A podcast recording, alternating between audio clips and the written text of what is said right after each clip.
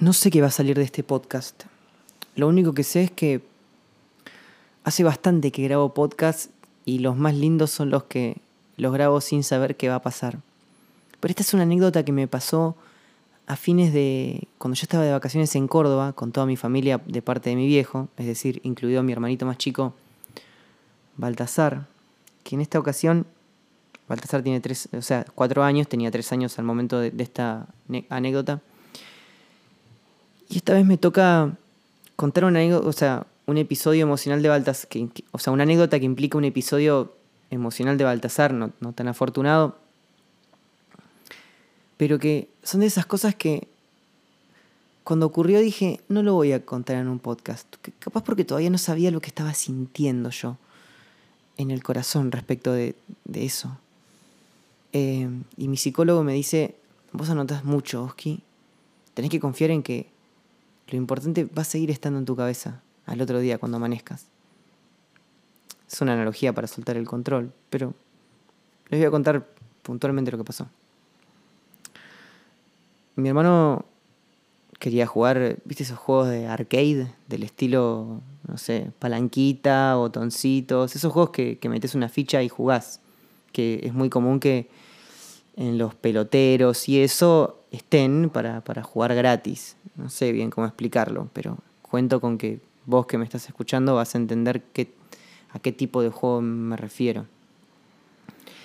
En el hotel de, en Carlos Paz había un pelotero con, dos maquinitas arcade. Mi hermano, tres años, eh, va al pelotero y se encuentra con que en la máquina donde él quería jugar había una nena, un poquito más grande que él. Me arriesgaría a decir que tenía, por, por su forma de hablar, tenía entre seis, capaz, sí, seis, cinco años, siete no tenía. Y nosotros no vemos lo que pasa, no vemos lo que pasa hasta que lo escuchamos llorar. Y vamos, estábamos con mi papá charlando en una mesa a 30 metros de donde estaban las máquinas arcade. Y llegamos y está mi hermano llorando con pedazos de pelo de la nena esta de 5 o 6 años, que le había arrancado porque, porque mi hermano quería jugar a la máquina en donde la nena estaba jugando y mi hermano como que le dijo salí, salí, salí, salí, se empiezan a, empiezan a forcejear entre la nena y mi hermanito y mi hermano le arranca los pelos. Mi hermano también estaba como muy compungido de la situación, estaba llorando y mi, y mi papá, instinto paternal, atiene a, a, a consolarlo a mi hermano, a contenerlo, a contenerlo a mi hermano. Mi primer instinto también fue ese, como diciendo, che, Baltasar, ¿estás bien? Cuando le vi los pelos de la nena en la mano y se, notaba que la nena estaba jugando desde antes, al toque giré a hablar con la, a hablar con la nena. No me acuerdo el nombre, me lo dijo, pero mejor, pero vamos a ponerle Sofía. Sofía estaba. Sofía estaba jugando. Sofía seguía jugando. Cuando yo me doy vuelta, a ver, a ver, después de darme cuenta que mi hermano ya estaba siendo contenido por mi hijo y que tenía los pelos de Sofía en la mano, de que se los arrancó en el forcejeo, me di vuelta y Sofía seguía jugando a la máquina, conteniendo las lágrimas. Yo no sé qué tan, pero me imagino que todos tenemos en nuestro inconsciente y por eso vos que me estás escuchando vas a poder imaginarte. Yo agachado casi de, cuclillas, con mi mirada a la altura de Sofía que estaba sentada en el arcade, viéndola de perfil. El perfil de Sofía jugando al arcade, conteniendo las lágrimas, pero seguía jugando, como haciendo que no pasa nada, como entrenada para seguir, para no llorar y aguantársela, ¿viste? Entonces, inmediatamente mi instinto fue contenerla, fue... le, agarro la espalda, como que la, la tiendo a acariciar para calmarla porque su respiración estaba agitada y le digo, che, ¿estás bien? ¿Cómo te llamás? Y, Sofía, le digo, ¿qué onda, tus papás? Em, ¿Dónde están? ¿Querés que los llame? ¿Querés un vaso de agua? Me dice, no, mis papás están en la, están en la pileta, em, no los llames, no, no, los quiero, no los quiero, no los quiero molestar. Em, y perdón, yo me tenía que, yo me tenía que defender. Eh, tu, hermanito vino y me, y, me, y me agarró y me arañó fuerte, mirá cómo me dejó el bracito, y tenía, mirá cómo me dejó el brazo, me dijo, y, el bracito de Sofía estaba todo arañado por mi hermano y le, y le había arrancado pelos. Y Sofía tenía 5 o 6 años y no solamente no lloró, ni fue a buscar a sus papás, ni me, y me dijo que no los llame porque decía que no los querían molestar. Y para colmo me estaba dando explicaciones de por qué dejó llorando a mi hermano la, la, la, reputa, la reputa madre, loco. ¿Desde cuándo una criatura de 5 o 6 años siente que tiene que pedirme disculpas y aguantarse el llanto?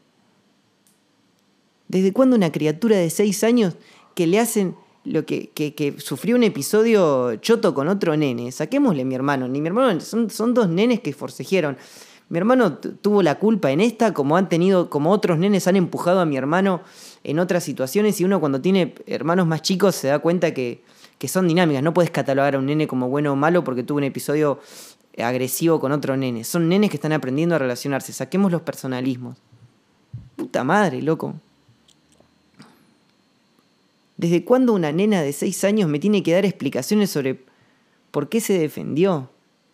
¿Desde cuándo una nena de 6 años tiene ganas de llorar y no llora ni pide que llamen a los padres, ni, quiere que llamen a los padres, porque no quiere molestar.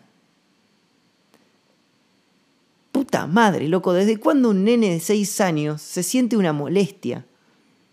Y para colmo me da explicaciones por dejar a otro nene llorando. Vos no me debes ninguna explicación, vos no me debes explicaciones, Sofía. Vos sos la maravilla de la tierra. Vos sos un, vos sos un nene que está aprendiendo, que está creciendo, que tiene derecho a sentirse mal. ¿En qué momento, loco?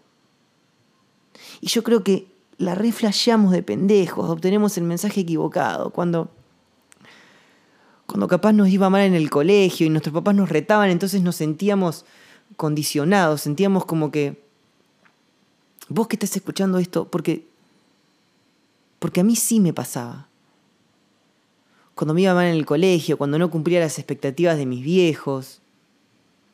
Aparecía esa sensación de, que, de, que, no me, de que no merecía que me, que me quieran, que cuando mis viejos tanto me elogiaban cuando yo era valiente, cuando yo era inteligente, cuando que cada vez que yo era imperfecto, sentía que no merecía ser amado.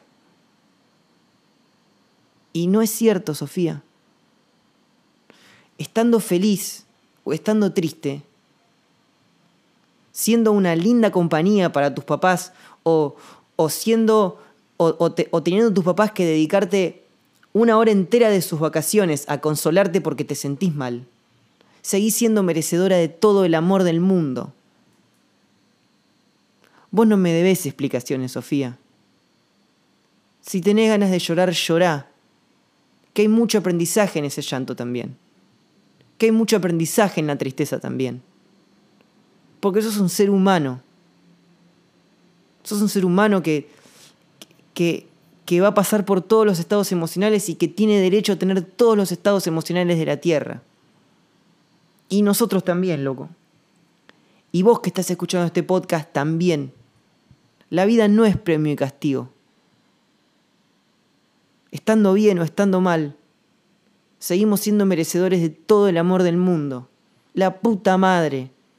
¿Cómo, cómo una nena de 5 o 6 años va a sentirse que no, que no tiene que llorar cuando tiene ganas de llorar? ¿Cómo una nena de 6 años que un nene la arañó y le arrancó el pelo se aguanta las lágrimas y me pide que no llame a los papás porque no los quieren molestar? No sos una molestia, Sofía, y no me debes explicaciones sobre por qué empujaste a mi hermanito. Saltó un recordatorio, no voy a cortar este podcast. Sofía, vos no sos una molestia ni me debes explicaciones, vos sos lo más hermoso que existe, porque sos un ser humano. Y por el simple hecho de ser humano, por el simple hecho de existir, sos merecedora de todo el amor del mundo. Estés triste, estés contenta, estés enojada, te estén saliendo bien o mal las cosas, estés deprimida, te haya ido bien en un parcial, te haya, ido mal en un parcial, estés rodeada de gente que te quiere, estés sola, estés inspirada para dar un consejo a quien lo necesita, o estés tirada en la cama deprimida, deprimido, y necesites de tus amigos, aunque no tengas nada para darles. La vida no es premio y castigo. Estando bien o estando mal, somos merecedores de todo el amor del mundo. La sentí tan... No soy el papá de Sofía, entonces, ¿qué carajo le iba a decir? Ya está. Tuve que alejarme e irme, tampoco podía encontrar a los papás, no iba a ir pareja por pareja en la pileta, iba a decir, vos sos los papás de, vos ustedes son los papás de Sofía. Ofrecí un vaso de agua, la contuve lo que pude y en el momento en el que siguió ahí y me fui con mi hermano, pero seguramente más de una Sofía me debe estar escuchando. Y me gustaría que quede inmortalizado eso. Sofía, tenés derecho a llorar, tenés derecho a estar mal, tenés derecho a sentirte una basura, tenés derecho a sentirte re mal, tenés derecho a haberte mandado una cagada. Ponele que tenés derecho, porque Sofía también sos vos, Baltasar que tuviste ese episodio con, con Sofía. Y sos merecedor de todo el amor del mundo igual, loco. La vida no es premio y castigo. El amor no está en juego. Tu valor no está en juego. Vos no me debes explicaciones, Sofía. Si, si, empujaste y arañaste a mi hermanito, y si tenés ganas de llorar, lo haces porque sos un ser humano. Vos no me debes explicaciones y no sos merecedora de menos amor de, tus viejos ni de nadie por estar así, por estar mal, porque no estás mal, estás. Y por el simple hecho de estar, tenés derecho a que estén para vos. Tenés derecho a encontrar el amor en cualquier estado. Vos no me debes explicaciones, Sofía. Vos no sos una molestia. Vos sos la expresión más linda de este universo.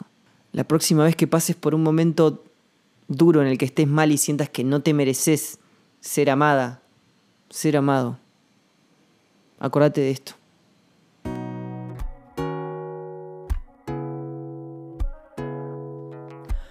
Hola Che, me llamo Oski BLK, soy cantante, compositor y un lector muy reflexivo. Siento que consigo darle un significado positivo a todo lo que me pasa, ya sea bueno o malo, cuando lo transformo en palabras que me sirven a mí y a vos que me escuchás a estar mejor. Gracias por tu compañía en esta ocasión.